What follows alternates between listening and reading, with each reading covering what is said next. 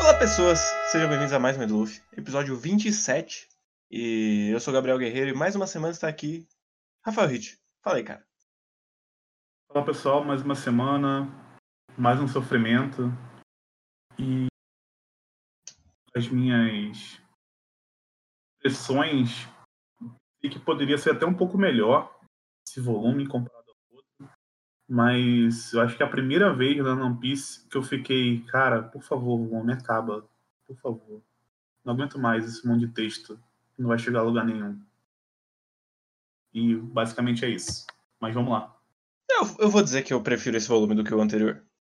Ele. Ele teve um momento de vamos lá, lore pra caralho, mas pelo menos essa parte é uma investigação, então eu prefiro. Do que alguém chegar e falar, pô, sabia que cimento é feito de, de chuva? Então eu prefiro o que rolou nesse aqui. Sim. Mas o volume começa de um jeito diferente, que é a nossa querida luta contra o menino gordinho. Uhum. Que. Satori é o nome dele. Inclusive, tem uma coisa que eu tenho a reclamar nesse arco, é que a maioria dos designs de, de personagem novo é uma merda. Eu acho impressionante. Sim, eu concordo. Não, nada que que eu vi até agora eu gostei muito. Eu achei até que esse volume ele tá mais poluído que o normal de One Piece nesse ponto. Principalmente o primeiro capítulo desse volume parece que é tudo muito estreito. Eu não tenho a sensação de que eles estão lutando numa floresta aberta. Parece que é tudo muito fechado. Tem muita informação, tudo que está acontecendo. Então eu fico meio que perdido. Eu, eu não sei, eu acho que varia, assim. Eu, eu acho que funciona a luta nas bolas, mas o conceito do barco viajando na, nas nuvens é tipo, você nunca vê as nuvens. Ele só diz, ó, oh, o barco tá indo, tá? Aí, tá bom. Você vai mostrar? Não. Tá bom. Ah, tem a parte do do Tarzan, né, que aparece Essa parte é muito boa. Sim. Eu gosto muito do, do Soap indo, e aí ele percebe que ele não criou um dispositivo de soltar a corda.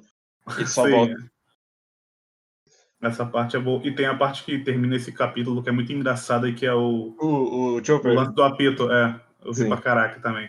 Que ele, ele, exato, ele faz literalmente um, uma, uma sequência de tipo de animação mesmo, que o, o cara chega e ele girando pra apitar. Muito boa essa parte. Sim, eu gosto também. Apesar de eu achar esquisito ele, ele fazer um flashback de como eles decidiram que o apito ia ficar preso no navio.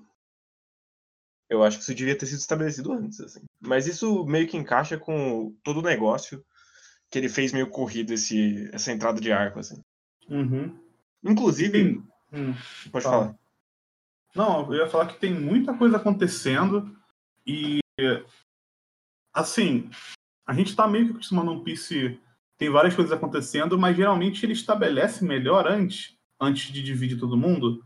E agora meio que já tá tudo dividido, já tá falando um monte de coisa ao mesmo tempo. E ainda e nesse mesmo tempo ele tá incluindo mais coisas. Que foi o lance lá do da galera indígena, entre aspas, ainda teve toda a parte deles também nesse volume toda a explicação lá, explicação interminável. Inclusive, teve, tem um capítulo que tem muito texto. Eu acho que é logo no final, é no finalzinho do volume, inclusive. Os dois últimos capítulos, eu acho. Tem muito texto, muito carregado, muito texto que é, não chega a lugar nenhum. Então, eu fiquei também meio confuso, tipo, em localização do que tá acontecendo, porque tem muita gente falando muita coisa, tem mais lutas. Essa luta do. do mais uma vez colocar. Esse vai e volta do, do antigo Deus também não é uma coisa que me agrada muito. Eu já entendi qual que é o lance dele. Que aí ele vai, começa a virar um recurso de roteiro para resolver alguns problemas menos pontuais que, tipo, se não existisse esses problemas não faria diferença na narrativa. Então, fico meio assim, meio confuso com o que está acontecendo. O que eu ia falar é que é muito engraçado que o Oda meio que resetou a narrativa no meio do Uhum. volume, com a dança com lobos lá. Ele basicamente falou: não, não- aquele, aquela ideia de eles resgatarem não foi boa. Eu vou recomeçar aqui, tá? E é Uhum. meio esquisito que ele vai se atropelando. Ele parece que não pensou muito bem nesse arco, assim. É meio confuso. Eu acho muito confuso, cara. Mas é realmente pensando, parando pra pensar o lance de resetar, realmente parece mesmo. Porque ele, ele tira um capítulo inteiro para fazer o flashback do. do não, não, é nem um flashback, né? Na verdade, tá acontecendo naquele momento mesmo. Que é eles conversando com a, com a menina e com o coroa que eles encontraram no início, o deus lá, Sim. o antigo deus. Ele tá lá na fazendinha do Mestre Kami. Sim, ele gasta um, um, capítulo inteiro, o que quebra o ritmo do, do que tá acontecendo, porque tá rolando uma batalha. Tanto que quando volta para aquela batalha do Luffy contra o, o cara das bolinhas lá, eu fico até. E é verdade, tá rolando solta, né? E é muito esquisito que, tipo, eles estão invadindo, só que aí depois que eles vencem o cara, passa, tipo, 12 horas e nada acontece. O, uhum. os, os indígenas invadem e aí eles têm uma luta em off, que ainda bem que foi em off, que foda-se. Mas aí eles conseguiram fugir de Open Yard e ficou tudo bem. É tipo meio esquisito a passagem de tempo nessa história. Isso também é uma coisa que me deixou confuso, porque como eles estão cortando em. Agora já são quatro núcleos, basicamente, né? Cinco núcleos, se você pegar, sei lá, o Chopper sozinho. Eles vão cortando e. Uma coisa que o One Piece faz muito é as coisas acontecerem ao mesmo tempo. Uhum. E aqui eu não sei se está acontecendo ao mesmo tempo essas coisas. Parece que não. Parece que uma coisa aconteceu antes e outra coisa aconteceu depois. Eu não sei. Eu não Sinceramente. sei. Eu fiquei é, é, meio, é meio, meio esquisito. Dito isso, eu gosto do final da luta contra o, o bicho das bolinhas. Que é ele jogar o dragãozão e explodir tudo. Uhum. E aí ele tomar uma, um chutão de baixo para cima. É uma boa página dupla de finalização. Mas eu realmente acho muito esquisito que eles, eles vão embora. Aí eu pensei, ah, beleza, então é agora que vai ter o combo Zoro Robin. Aí não, porque eles voltam. Não. Só que aí eles saem de novo juntos, de novo. Uhum. É tipo, é muito esquisito. Tem muita sensação de que o Oda não sabia muito bem qual núcleo ele queria colocar em qual ponto. E aí ele ficou indo e voltando. E também tem o bagulho que ele tratou como uma grande revelação que a Ilha do Chão veio parar no céu. E tava meio óbvio. Uhum. Ah, depois eu... de tudo que explicou, não tinha muito para onde fugir. Sim, eu, eu acho meio esquisito que, tipo, ele, ele faz um, um grande corte com a Nami olhando apavorada. Meu Deus, é isso? E é a outra metade da casa. É tipo. A gente até comentou aqui já que era, que, era, que a cidade tinha ido pro céu, porque para mim tava claro desde o começo. Isso não uhum. parecia um mistério. Ele trata como um mistério. É verdade, e gasta bastante tempo nisso. Né? Eles basicamente sentam para fazer uma recapitulação para chegar nesse ponto, né? Então é bem desnecessário. É meio que chama a gente meio de burro, né? Vou ser bem sincero. Um pouco. Olha só, sentar aqui, vou te explicar tudo, senão tu não vai entender essa grande fábula aqui, né? Então, não gosto, mas uh, tem um personagem que eu que eu acho aquele personagem que não fala, que ele tem um, ele quer dizer, ele fala, mas ele tem um, o, a piada dele fica ele esqueceu que eu tava fazendo. Uhum. Isso. Eu gosto do design dele, principalmente o cabelo dele. Parece personagem de Bleach, inclusive. Ele mas me lembra o Rami Malek. Uhum. Eu não sei porquê, mas ele me lembra. Acho engraçado esse, esse personagem, só que gosto muito do design dos, dos indígenas, acho bem legal, por um lado. Por outro, é meio esquisito que ele tá tentando fazer, porque eles. Os personagens principais eles têm um estilo meio indígena americano, só que Sim. os outros meio que diferem demais disso. Então, eu acho meio esquisito, porque às vezes ele tenta colocar umas coisas que eu não sei. É muito esquisito, tipo, colocar uma pele de. Tem um, tem um cara gordinho que tem tipo uma pele de leopardo. Ah, nossa, eu, eu, eu, gosto de três designs. O da menina, a, a, moça, que eu não lembro o nome. O do maluco de óculos, com o Moicano, que é o melhor design desse arco. Ah, o... Kam... Kamikiri, Kam... alguma coisa assim. Kamikiri, é, isso. E eu gosto do design do Viper, apesar de eu odiar o Viper. Uhum. Porque ele é o cara muito bravo, uou! Ah, foda-se. Sim. Sinceramente, foda-se. Sim. Ele, ele joga a terra da criancinha no chão, porque isso é se importar só com esmola. Uou! Não consigo. É, é too much. Ainda mais em One Piece, que não é o tipo de história que tem esse tipo de personagem. Então fica muito ele parece que falou com o Titicubo e o Titicubo escreveu essa porra desse personagem. é verdade. O que eu achei engraçado nesse volume é que tem esses indígenas e eles meio que são um grupo que tá que querendo meio que porque assim, eu não, esse grupo meio que ele tá ali e meio que ele não se encaixa com o que a gente viu até agora. Eu fico meio confuso com o que tá acontecendo com eles. Porque eles estão ali querendo liberdade? Eu, eu acho que eles querem a terra de volta. Tipo, a gente tá em Israel e são os palestinos. E aí que eles são meio que ateus e. Fico. Tá. É eu não acho que é exatamente ateu. É não, ele... tipo ateus entre aspas, né? Sim, é que eles, eles, não reconhecem nessa... esse Deus, né? É, eles, não, não foram catequizados pela, pelas missões espanholas. Sim, aí é um outro problema, porque ele tá de. Nossa, é porque ele meio que não tenta juntar a história com o que ele tá querendo dizer com que. A história, né? É meio esquisito, porque meio que ele tá dizendo que esses caras não tinham nenhum tipo de. Ele meio que foge. É meio que parece que falta o, o conhecimento da, da, real, da real vivência desses grupos antigamente. Tipo, ele tem a, as imagens tribais ali, mas meio que ele não entende exatamente o porquê que eram usadas essas coisas. E aí você fica meio confuso, porque não porque tem o lance da terra que eles que eles querem, mas não tem exatamente o, o você não consegue entender exatamente o grande porquê deles quererem essa coisa. Eu não sei, parece que falta um, faltou um ponto ali para preencher esse, esse grupo, para a gente realmente compreender mais do que além de tomar o meu lugar e agora a gente quer de volta.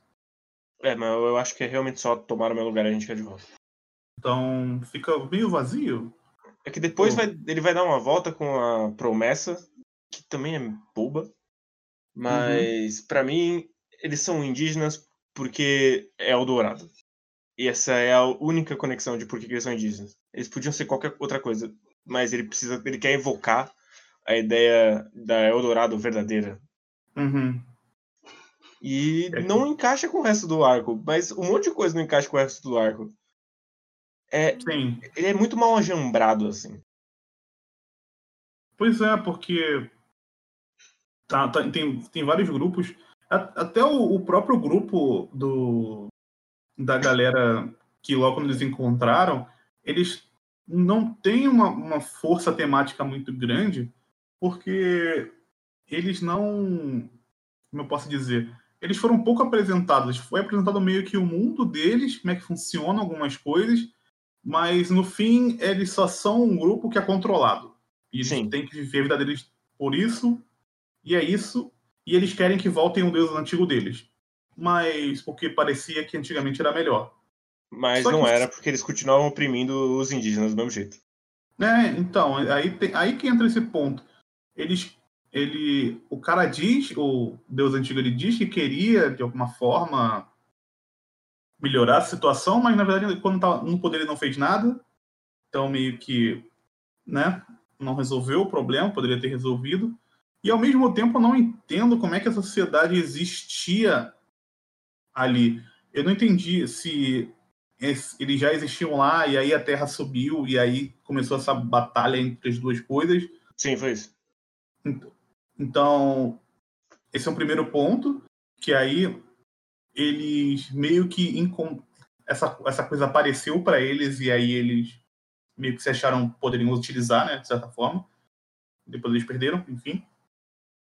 Só que a, a, a, eu não consigo juntar muito as peças de onde ele quer chegar com tudo isso, que parece uma coisa de, de conquista e tirar os seus direitos parece um pouco de cada coisa que ele já falou até aqui no mangá, só que ao mesmo tempo adicionando esse lance do Deus, só que sem trabalhar bem nenhum desses pontos, então parece tudo muito jogado, eu não sei exatamente o que, que ele quer com o fim disso. Fica parecendo que vai ser só uma coisa mesmo para falar que. meio ateuzinho, sabe? Porque no final das contas eles querem derrotar o Deus lá, que é o. o Enel, uhum. e é isso. Então, eu, eu, eu não sei. Eu acho que esse arco talvez seja o único em que o ambiente ele é só cenário. tudo que tá acontecendo nessa, nessa, nesse arco ele é literalmente só cenário. E porque nenhum personagem aqui vai ser atrapalhado de verdade. Esse é um grande problema que ele não vai explorar esses temas de verdade. Ele só tá pintando com verniz pra, pra dizer que tá, tá tendo alguma coisa, mas não vai chegar em lugar nenhum. E é um tanto estranho. E eu já acho esquisito o deus hindu ter vencido o deus cristão e ele governar pela culpa, quando é o deus cristão que tem essa ideia. Então, tem toda uma salada muito estranha. E basicamente o, os sacerdotes eles também eles não são nada. Eles são quatro caras. Eles não têm uma união. E, inclusive eles literalmente não têm uma união nem, nem dentro do roteiro. Eles estão sempre explicando ali, mas eles são quatro caras que eu escolhi ali. Não tem um, uma característica que une os quatro. É muito estranho. Inclusive o Shura é um designer de merda. Importante dizer que ele é o, o Dick Vigarista. Nossa, com, verdade. Com um passarinho. Uhum. Isso é verdade, isso é verdade. Não, eu concordo, concordo que o problema é que ele, principalmente pra gente que é ocidental, ele evoca umas coisas que a gente quer saber, né? Porra, qual é a visão desse cara em relação a isso? E no final das contas, talvez não seja nenhuma. Bate uma pequena decepção com esse arco. Mais um motivo para não gostar desse arco. Fica aí, ó, mais um cheque. Sim, dito isso, eu gosto muito do momento deles na fogueira. É um, um bom momento de, da Robin falando, ah, a gente tem que apagar a fogueira porque é perigoso. Aí eles, não, que pode apagar a fogueira? A gente tem que dançar com a fogueira. É verdade. É verdade, tipo, é muito foda-se, cara. Muito foda-se. Sim, e é, é, é muito esquisito que não acontece nada. Fica tudo bem. Uhum. Normalmente esse tipo de coisa do Luffy é recompensada com merda. E dessa vez, não, só ficou de boa. tudo que está acontecendo agora também diminui o lado da fantasia do Luffy. Eu fico com essa impressão, sabe? Uhum. Ele tava com. Que parecia que ia ser uma grande viagem, que ele ia conhecer vários lugares. O lugar não é tão interessante assim. Não. E eu acho muito estranho ele estar tá atrás de ouro. Justamente o Luffy. Falar, puta, a gente tem que ir atrás do ouro. Esse não é o personagem. E ele não vai ser o personagem depois daqui assim. É. É, é muito o Oda, eu preciso continuar com esse arco. Eles não podem ir embora agora. Se fosse a Nami forçando a barra pro Luffy fazer, ficar lá tal, sei lá, talvez até poderia ser um arco, mas. Ele mesmo, partindo dele, não sei se se funciona. Pelo menos até aqui não, não está funcionando, né? Inclusive. Não. Então, muito, muito esquisito. E foi mais, e mais uma vez, eu tive a impressão de que eu li, li, li muita coisa e a história se abriu para muitos lados, mas ela não andou de verdade. Teve, tem um capítulo que é esse da fogueira, eles ficam um tempão conversando sobre uma porrada de coisa, mas no final eles não saíram do lugar. Eles ficaram lá. Então, eu fiquei, ah, ok. Eles se juntaram, dançaram na, no, lado, lá na fogueira, mas e aí? Vamos para onde com isso? E aí então... a gente finalmente apresentado o Enel. Eu gosto do design uhum. do Enel. Ah, o design do Enel é muito legal. É... E meio que é isso. E acabou o volume. É muito Sim. esquisito porque ele demora pra caralho pra ler esse volume. Sim, e... eu demorei. A demorei porra do Gunfall não para de aparecer nessa merda de história. E ele já morreu uma vez e continuou vivo. Que a lança atravessou ele de fora a fora e pegou fogo. E ele ficou de boa teoricamente, ele é só um velho, né? Sim. Ele é, um, ele é o, o porra do Don Quixote. E mesmo pois assim, é. ele sobreviveu a um grande ataque de um, um cara fodão que vai dizer o tempo todo quanto é foda. Inclusive. Esse, esse visual dele, Don Quixote, também, porque meio que é só o visual também. Então ele fica pegando várias coisas só de visual.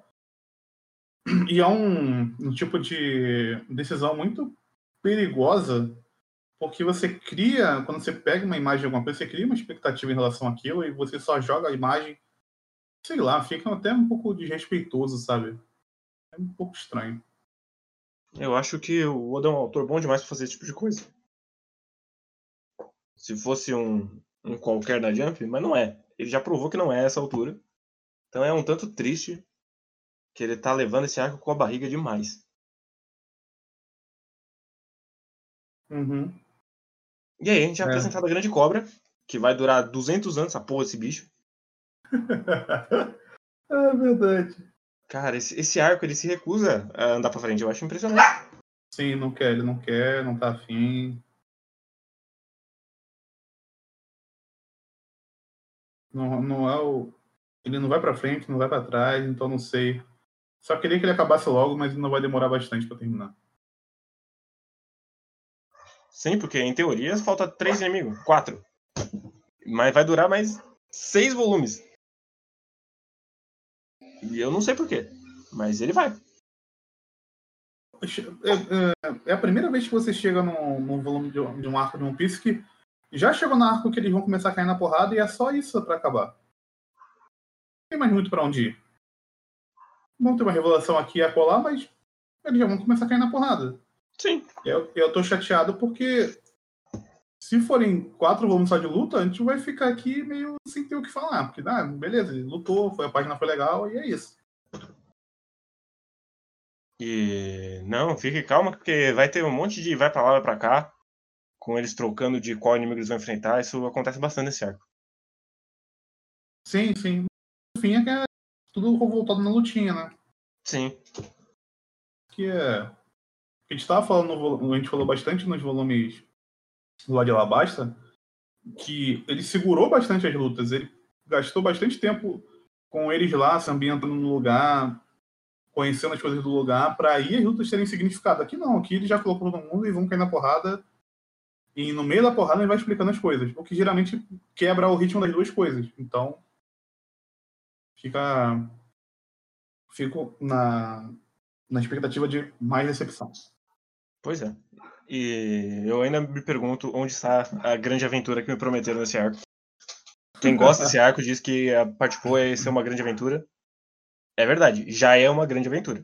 E aí depois tem 10 volumes de isso aí que a gente tá tendo. Eu continuo com a minha opinião, que é um arco ruim, e lendo de novo eu tô achando pior. Então. Eu só quero que Mas- acabe pra gente chegar na parte boa de One Piece. Mas agora a gente apare- apareceu a criancinha que carrega a terra e tem o poder Uhum. de ouvir tudo melhor que o Anel. Sim. Grande criancinha. Ela vai ter um, um- grandes momentos nesse arco.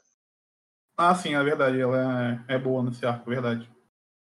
Ela apareceu rapidinho nesse volume, mas vai ter bastante importância lá pra frente. Mas eu acho que é isso. Você tem mais alguma coisa a dizer do volume 27? Não, só ele só deveria. Eu só, eu só não. Eu, eu tava lendo e eu tava com um pouco de sono na hora, então foi uma. Era uma grande batalha entre ler todos os balões e olhar para o texto e não ficar com mais sono ainda. Então. Foi bem cansativo pra mim ler esse volume. Eu acho que eu demorei mais de uma hora e meia pra ler esse volume. Foi, foi complicado. E geralmente Ah, não demora assim pra ler um volume, né? É bastante Levei, tempo. levei mais de uma hora também. é, então, é, foi isso. Não tem mais o que acrescentar. É, isso aí, então. Então a gente vai agora para os nossos queridos comentários de pessoas que provavelmente gostaram mais desse volume do que a gente, eu imagino. Mas eu ainda mantenho que esse foi melhor do que o volume passado. Pelo menos ele rearranjou as peças que estavam muito bagunçadas. Sim. Mas. Vamos para os e-mails, então. E tem um comentário no Twitter para depois. Só uma coisa, é, não é um comentário focado em alguém, mas. Por favor, mandem um e-mail só com tudo. Vocês não precisam mandar 38 e-mails. Você, você pode. Eu sei que provavelmente a pessoa vai ouvindo e vai mandando, mas ouve tudo, anota, e aí você manda um e-mail só, porque senão a gente pode acabar não pegando um dos seus e-mails, porque a gente não vai ver É. todos. Então, realmente vai ficar mais fácil pra nós e pra você. Então, só isso mesmo. Sim, porque às vezes até, pode até não mandar certo, cair no spam, e aí, sei lá. Porque se mandar vários ao mesmo tempo, o próprio Gmail pode achar que é spam e jogar seu e-mail na. E aí a gente vai acabar que a gente não vai receber. É bom que mande um e-mail mesmo. Vamos lá então. Sobre a casa do cricket do Diego Mendes, o e-mail. Olá, mães do Luffy. Sobre o design da casa do, do castelo falso em Jaya, o guerreiro mencionou que o Cricket arrumou a casa desse jeito para imitar os livros de história. Devo dizer que, de fato, acho mais provável, mas como Oda não explicitou isso em palavras, costumava teorizar exatamente que isso era um detalhe cômico do rei que acompanhou o Cricket até a ilha à toa tentar se sentir em casa. Tá escrito assim, eu não entendi. Eu não sei porque. Essa casa não é do, do, do ancestral dele. Quem fez foi o. O maluco fumante que tem problema de mergulhar. Tem uma distância de algumas. de 400 anos aí. Entre o rei ter ido pra Jaya e construir aquela casa. Sim. Uh, ele continua aqui com. sobre falsa morte. Eu refleti sobre e acho que, ao contrário de que, do que alguns fãs dizem, o problema do Oda não é necessariamente haver morte ou não, pois histórias mais leves conseguem se safar subentendendo que houve perdas sem mostrar cadáveres. Outras conseguem ter peso equivalente ou maior com sofrimento emocional e físico. A humilhação do Bellamy contra os ideais do Luffy, inclusive, foi um belo exemplo disso. Mas a questão é, o Oda não só quer preservar a vida de personagem, mas também quer usar o peso dramático da suposta morte deles, não completo, não, da suposta morte deles, não completamente justifica como sobrevivem e de quebra não tem autociência de que todos já sabem desse costume dele, o que prejudica o quanto a gente se importa com o personagem estar em perigo ou não. Uh, ele fala sobre o personagem que não morre e tal. Parece que ele só tem coragem de matar em flashbacks ou no final de um tal arco específico mais para frente. Quem dera pudesse mandar uma cartinha para ele pedindo para soltar a guilhotina, a guilhotina, sem dó. Você tem como fazer isso. Você pode escrever e pedir para alguém traduzir para você, ou você aprender japonês. Que você pode mandar uma cartinha para ele. É verdade. Pode mandar pro escritório da Jump lá. Uhum. Manda em inglês que eles aceitam. Uh, aqui é mais interessante. Ele gostaria de cancelar e indagar que acho absurdo falarem que o world building de Skype é ruim. É ruim. Pelo que entendi, o problema que tiveram foi com a quantidade enorme de exposição e o quanto que ele foi aproveitado para o plot em si, algo que não discordaria como crítica. Mas em relação ao mundo em si, há conceitos muito criativos e interessantes, desde diferentes nuvens, dials e suas aplicações no cotidiano, o pé de feijão e alguns outros. Uh, sinto que isso e o antagonista do arco são fatores que, tomam, que tornam o Skype tão divisível entre os fãs. É um arco maçante sem muita ligação ao plot principal, mas é um mundinho maravilhoso de se ver. Não. Ele, sabe, ele me falar sobre. Me falar sobre as coisas que tem nesse lugar não é me dizer o que é esse lugar vira uma coisa tipo na África tem savanas. E aí você não você não foi na África, você não conhece aquele lugar. Então, eu continuo sem conhecer aquele lugar. Eu sei que ele tem um monte de coisa, mas eu não conheço esse lugar. Sim, não... sem falar que se você quer informação pela informação, coloque no databook, não tem problema. Sim. Coloca no extra. Não dentro da narrativa. Você tem que colocar dentro da narrativa, coloque direito. É, o como é mais importante do que o que, na maioria das vezes. Sim. Então, é, é, o nosso grande ponto é esse. Tipo, ele tem coisas, tem, mas como é que isso. Qual a importância disso? Por que, que eu deveria me importar com isso? Ele acabou de mostrar um arco anterior que ele não mostrava muita coisa sobre o mundo. Era só uma cidade que estava sem água, basicamente. Uhum. E, e, você conhecia muito mais da cidade do que se você sentar e ter uma grande explicação de como é que funciona as nuvens naquele lugar. Então, esse é o grande ponto.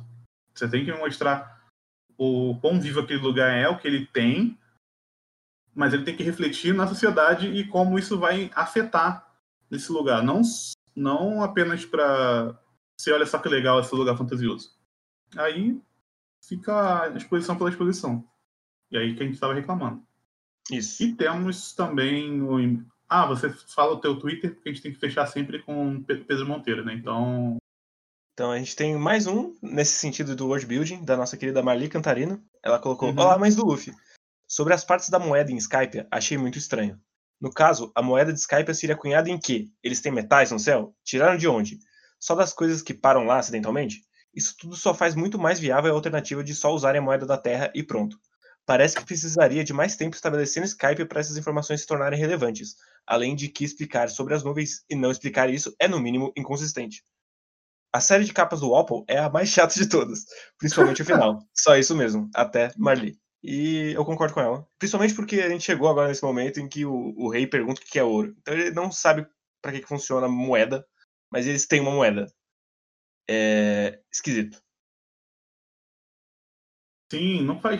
Não, não sabe como é que funciona esse lugar. Ele perdeu a chance até de, de criar, de mostrar ali o funcionamento da sociedade, porque parecia que era só um monte de mineiro esse lugar. É um mineiro, são mineiros e pedreiros. Os caras cortam nuvem e constroem coisa com as nuvens. E aí tem uma rua bonita que é. são atacados. Então não tem muito isso.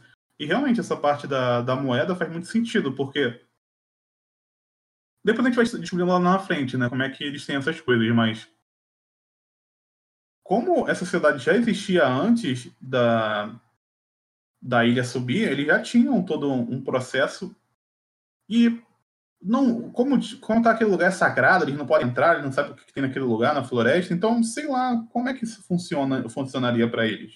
Eu, eu não sei porque eles têm contato com o pessoal do Mar Azul, ao mesmo tempo que às vezes não tem. Eu não sei quanta troca de informação, o que, que eles sabem e o que, que eles não sabem. Eles Sim. conhecem a Mi, eles conhecem que pessoas são procuradas pela Marinha, ao mesmo tempo que eles são isolados, eles não conhecem o conceito de ouro. Então é tudo muito confuso. Eles têm uma economia baseada em o quê? Eu não sei. Não é uhum. estabelecido. Então, quando você só cria uma moeda, você precisa. Se você quer fazer isso, por favor, vá até o fim. Sim, a gente até comentou sobre ele quebrar o, o lance da fantasia fazendo essa ligação entre os dois lugares. Não precisaria ter essa ligação, inclusive. Quando você chegar no final do arco, você fala, tá, mas pra que, que eles tinham ligação com os humanos? Com os, com os humanos da, do Mar Azul. Você vai ver que. Vou cravar aqui que não precisava, mas enfim. Uh, e temos aqui nosso e-mail do nosso querido Pedro Monteiro, falando sobre o volume 27. Uh, ah, depois do ano passado, que foi extremamente positivo, eu achei. Uh, e esse eu achei ainda mais de boas. Ainda teve algumas exposições, porém foram exposições necessárias para o entendimento do que está acontecendo na, na ilha. É exatamente isso, eu não sei o que está acontecendo na ilha. Eu estou me sentindo meio burro, então. Esse volume serviu muito bem para rapidamente posicionar quem é quem nesse quebra-cabeça de personagens na Ilha do Céu, assim como quais são seus objetivos. Eu pessoalmente gosto da maioria dos personagens centrais do arco. Em, especialmente, em especial destacaria o Wiper. Beleza. Eu nem Acho sei. Não... Eu... Uma pausa aqui. Eu nem sei quais são os personagens centrais do arco. De verdade. Eu também não sei. Acho que ele é um personagem com um design marcante e personalidade forte. Isso sim. Mais pra frente, quando chegar no flashback do arco, eu vou destacar um ponto que acredito ser fundamental para que o arco tenha funcionado para algumas pessoas. Mas desde já, posso adiantar que nessa guerra milenar, acho muito importante tanto o Viper como o Cricket serem personagens que funcionam por si só. De resto, eu gostei que esse volume resgatou o clima de aventura na Ilha do Céu, como o bando se divertindo muito e resolvendo fazer uma caça ao tesouro. O que me faz lembrar do e-mail que veio referente ao volume 25, onde eu chego a tratar Skype e Alabastra tem suas diferenças. Aqui em Skype, o bando passa longe de ser o pivô de toda essa guerra que está rolando eles estão lá por, por, objetivos próprios e bem mais humildes. Não colocaria o volume 27 como um dos melhores, assim também como não colocaria entre os piores. É um volume médio do One Piece que conseguiu me divertir. Uh... Completamente errado. É isso que eu quero dizer. então, pelo cast, dava para perceber que a gente não concorda com o nosso amigo Pedro Monteiro. E eu acho que a gente vai ficar discordando dele até o final de Skype, porque ele realmente está vendo o copo meio cheio e a gente está vendo ele meio vazio. Então, tudo que ele comentou aqui eu acho exatamente o contrário. Uhum. Basicamente, eu não acho o Hyper um personagem bom. Eu acho que a única coisa que eu, que eu concordo é com o design. É, e a personalidade forte dele é porque ele é brabo. É. Ele é puto. mostrou. É, porque não mostra muito porquê. Ah, e, fazer, e, e, tratar Skype e Alabasta juntos só mostra como Skype é ruim. Então, se você quer defender Skype, Pedro, não faça essa comparação de Alabasta, que ele fica pior. A gente falar pra ele por si só. Mas é Mas isso. Tá aí, pra quem, pra quem gosta de Alabasta, tem, vai, vai ter uma dose de defesas no final de cada podcast, aparentemente. o que é bom para fazer um contraponto. De e fato. pra gente poder dizer que ele está errado. Também. mas, mas é isso. Mas é isso, então. Uhum. É, semana que vem a gente vai pro 28. Se a gente tivesse lendo Naruto, a gente ia estar tá acabando o Narutinho e começando o Shippuden. Ah, é verdade. É, mas a gente não tá, ainda bem. Então, leiam, mandem e-mails, mandem comentários no Twitter. Eu sempre aviso. Hoje eu esqueci de avisar, então avisei meio em cima da hora. Mesmo assim chegou. Uhum. Mas uhum. então é isso pro volume 27. Até semana que vem, pessoas. Até semana que vem. Tchau, tchau!